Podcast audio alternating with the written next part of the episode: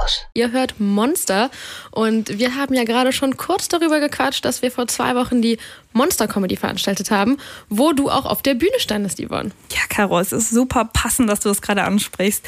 Denn nicht nur ich stand vor zwei Wochen auf der Moko-Bühne, auch unsere liebe Gästin hier im Studio, die war auch am Start. Und zwar Christine Jucksch. Hallöchen. Hallo, Hallo ich freue mich bei euch zu sein. Es wird jetzt, äh, freuen zum, uns auch. Zum, äh, wie, wie sagt man, ab dreimal ist es eine Tradition. Eigentlich musst du noch einmal wiederkommen und dann haben wir quasi eine Tradition ins Leben gerufen. Ja, voll gerne. Ich dachte, man sagt Three is a Party oder so.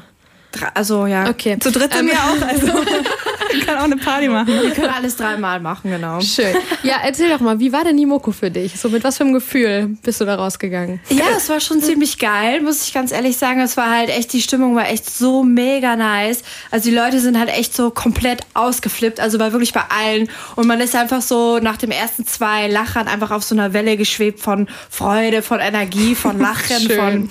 Ach, es war einfach echt richtig, richtig nice. Also ich glaube, alle hatten richtig Spaß. Die Künstler hatten richtig Spaß. Äh, ihr hattet, glaube ich, auch richtig Spaß bei der, auf der Bühne als Moderatorin. Aber okay. Ah, okay. Nee, aber es war echt so, nee, also war echt ein richtig, richtig schöner Abend, ja. Ja, nee, war, war auch echt cool. War, war, es klingt ein bisschen fies, war besser als erwartet, auch von meiner Seite aus. Ich dachte wirklich, ich versage so ein bisschen. nein. Aber hey, nein, das ist alles gut gegangen. Das, sagt man nicht, man gibt keine Fehler zu. ähm, jetzt hast du gerade schon das nice Publikum angesprochen. Das ist Genau. mir tatsächlich auch aufgefallen, dass die richtig abgegangen sind schon am Anfang und das war echt nice.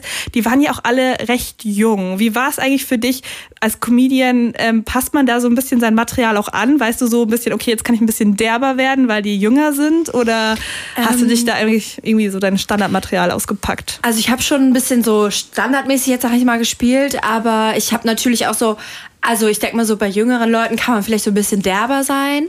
Obwohl ich jetzt auch schon diese Woche, äh, letzte Woche hatte ich einen Auftritt, da war viel gemischtes Publikum, auch ganz viele ältere Frauen, sag ich mal. Also da gab es auch so einen Rednertisch. Und dann rede ich halt so über Masturbation. und ich dachte mir, oh Gott. Und die eine Oma so, yeah, ja, ja, genau. Die haben mich so anguckt und ja, okay. Aber die fanden das dann auch lustig. Also ich glaube schon, dass man halt bei, bei jüngerem Publikum schon ein bisschen mehr auf die Kacke hauen kann, so, ne? Merci. Und Aber bei man- älteren, genau. Kann ja auch mal was riskieren einfach mit Ja, den, voll, mit den Älteren. Moko war ja auch äh, so relativ groß, fanden wir. Also 350 Leute äh, waren dabei. Bisschen Eigenlob. So. Ja, also Moko war ja eine große Sache. Nein. ähm, aber wie, wie ist das so bei dir? Also spielst du gerne? Ist es so, ja, je, je größer, je geiler so? Oder spielt man auch gerne lieber mal so intim in so einem kleinen Club? Wie ist das bei dir? Was magst du da? Ähm, es kommt eigentlich ganz drauf an, wie der Raum ge gestaltet ist. Also wenn du einen coolen Raum hast, wo halt nur 20 Leute reinpassen und es ist sehr eng, sehr nah, dann kann das halt auch so ein guter Vibe sein. Aber so war es halt auch richtig geil, wenn da irgendwie 300, ich, wie viel waren es eigentlich, so 350 oder? Knapp, glaube ich, ja. Ja, krass. Und nee, also es war auch richtig geil. Und wenn du natürlich einen Saal hast, der richtig cool ist und das ist irgendwie, weiß ich, 500, 600. Es kommt eigentlich immer so auf den Saal an, wie der gestaltet ist und dass die Leute halt eng beieinander sind, dass die halt so ein Pulk sind, die sich so zusammenfinden und gemeinsam einfach lachen. Ja, wenn du dann dein, Soloprogramm vor 15.000 in der Längstes Arena spielen wirst, ist es auch okay. Ja, das ist natürlich auch vollkommen okay für mich. Das wird schon schwierig dann.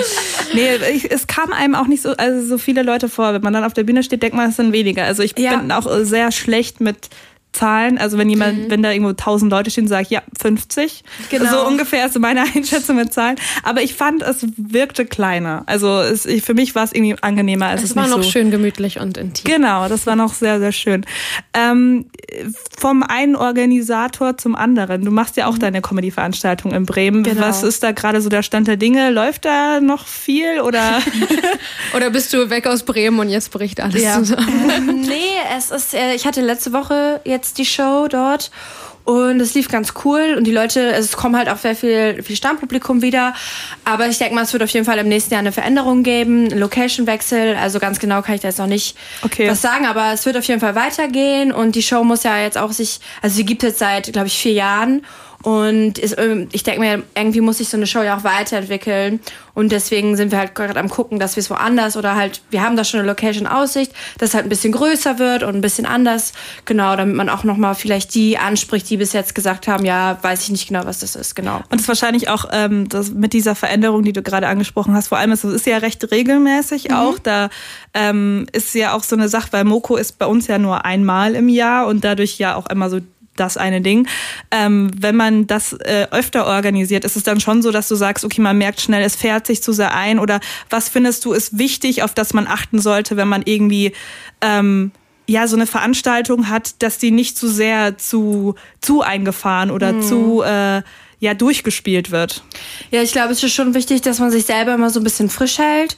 Also ähm, ich merke das zum Beispiel, okay, ich habe mich in der Moderation schon relativ gut eingespielt, aber ich brauche halt dann auch irgendwie mal neue Impulse oder irgendwie muss mich immer so, ich habe so gemerkt, okay, ich musste mich irgendwie bei den letzten Veranstaltungen so mal selber refreshen, weil ich merke, okay, es ist so fast ein bisschen Routine geworden und da hilft auch immer, wenn man andere Künstler einlädt und die dann nochmal so ein bisschen frischen Wind einbringen, dass man das sozusagen ein bisschen, ein bisschen frisch hält genau. Das ist auf jeden Fall ein schöner Gedanke und wer weiß, vielleicht machen wir auch mal bei Moko, ich weiß nicht, irgendwie Raumwechsel zur Längstes Arena oder so. Ja, eben. Wir werden, bietet wir werden sich sehen. Wir, genau, bietet sich ja an. Das Interesse ist ja auf jeden Fall da. Ja. Wir quatschen gleich noch ein bisschen weiter mit äh, dir, Christine, mhm. über dein Soloprogramm. Campus. Wir sind immer noch im Studio mit Christine Jucksch. Wir haben jetzt gerade schon mal kurz ein bisschen die Moko rekapituliert, aber das war ja nicht das einzig Besondere, was anstand in letzter Zeit, sondern du hattest ja auch äh, mit deinem Soloprogramm Premiere am 7.11. Genau. Wie war das denn so? Lief's? ja, es lief gut. Es war, also es lief wirklich gut. Also es lief besser, als ich mir vorgestellt hatte. Ich hatte mich echt so die Wochen davor einfach so verrückt gemacht mit Vorbereitung. Man muss ja auch immer gucken, äh, wo, wann, wie man was setzt, so dramaturgisch, sag ich mhm. mal.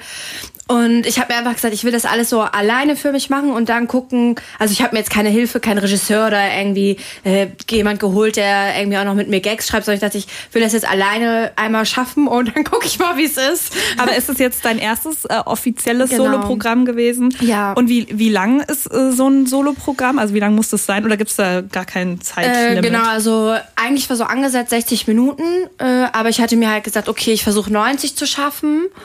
Und das lief dann auch irgendwie erstaunlich gut. Also ich habe dann wirklich 90 Minuten geschafft. Habe natürlich auch so ein bisschen Improvis Improvisation gemacht mit den Leuten. Aber an sich, ja, es war schon, es war schon irgendwie was cool. Es war aber auch, es war so lustig. Ich hatte so im Vor, ähm, äh, Vorhinein halt so Vorverkaufszahlen bekommen und da von einer Woche auf der anderen waren so 19 Tickets verkauft. Und ich so, hä, was ist da denn los? Wie kann das denn passieren? Und das war so so lustig einfach. Es saß einfach eine ganze Schulklasse aus Paderborn in meinem Solo. Ach was. Das waren so einfach diese 19 Leute. Und ich dachte, wie kam dieser Lehrer da drauf? Weißt du, die waren so zwischen 16 und 18. Großer und Fan. die hatten nichts mit dir. Nein. So, okay. Der Lehrer meinte dann noch so, ja, er hätte mich irgendwie gesehen und findet das cool, was ich mache. Und dann hat er gesagt, ja, wir gehen da mal alle hin. Das war auch Schulausflug, Wandertag. Ja, ernsthaft. Das war auf jeden Fall sehr lustig, ja. Krass. Ja, und wenn du sagst 90 Minuten ungefähr, wie kann man sich das vorstellen? Wie lange arbeitet man vorher an sowas? Und also, so muss ich mir vorstellen, wie so meine Bachelorarbeit, die Phasen mit Breakdown und ich denke, alles ist scheiße. Ja. Oder wie, wie entsteht ja. so ein Solo-Programm? Auf jeden Fall. Wir haben auch mal eine Bachelorarbeit geschrieben und äh, während ich das äh, Solo erarbeitete, musste ich sehr an meine Bachelorarbeit denken. Saß nee. du auch in der Bib mit deinem Solo? Ja, so ungefähr. nee, ich saß in der Kneipe. Und ja, genau, nein, Quatsch. nee, aber es, es, war schon sehr aufwendig. Ich habe da jetzt, glaube ich, also ich, ich mache jetzt seit ungefähr vier Jahren Stand-up und natürlich beschäftigt man sich immer damit, so ja, will man das machen, will man das nicht machen.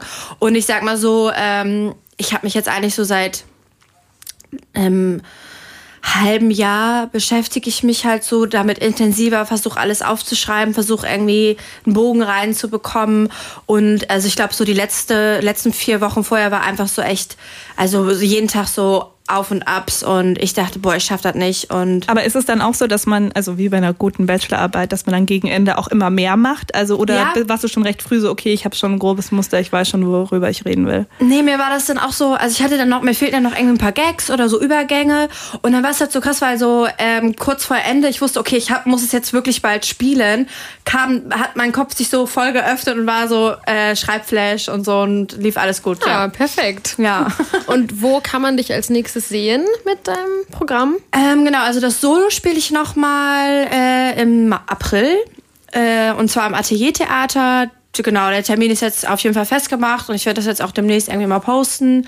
Aber genau, das spiele ich dann äh, im AT-Theater. Ansonsten bin ich auf jeden Fall in Köln unterwegs beim AT, im A-Theater im nächsten Monat. Das ist so ein Open Mic quasi, so Stand-Up-Show. Ich glaube, das ist relativ bekannt. Da bin ich dann auch zu sehen, genau. Kommen dann auch äh, Teile aus deinem Soloprogramm wahrscheinlich vor? Genau, ja. Oder halt mal was Neues. Was Neues, ein bisschen ausprobieren. Ist genau. ja auch nicht schlecht. Ja. ja, Christine, du bleibst uns ja jetzt noch ein bisschen erhalten für einen weiteren Take, wie man so schön sagt. Ähm, wir spielen nämlich noch ein kleines Spiel mit dir. Das mhm, ist ja Monster-Tradition so, genau. bei uns. Und äh, ich glaube, das wird dir, wird dir ganz gut gefallen. Das hat nämlich auch ein bisschen was mit deinem Comedy-Programm dazu. Wir haben noch gar nicht gesagt, wie es heißt. Nein. Fällt mir gerade auf. Ach so, ja. Soll ich sagen? Gerne. Oh, ja. ja. es heißt Ginger's Paradise. Rothaarige an die Macht. ich weiß nicht, ob ich dieses Rothaarige an die Macht irgendwie vielleicht mal wegstreiche, aber es verwirrt so ein paar Leute. Und ich denke so, will die das jetzt wirklich? Du willst ja, Bundeskanzlerin genau. werden jetzt. ja, so ein bisschen. Ich meine, das ist so ein bisschen scherzhafter, aber ja, mal schauen, was ich daraus mache. Das ganze Kabinett einmal mit rothaarigen Menschen besetzen. Das wäre schon ziemlich lustig. Das ist einfach nicht ein Solo, sondern so ein Wahlprogramm. ja, genau. Und du bist einfach nur komplett komplett falsch verstanden. Ja. So, nee, Leute, ich meine das ernst, bitte. Ja. Ich will auch nur Politik machen. www.kölncampus.com www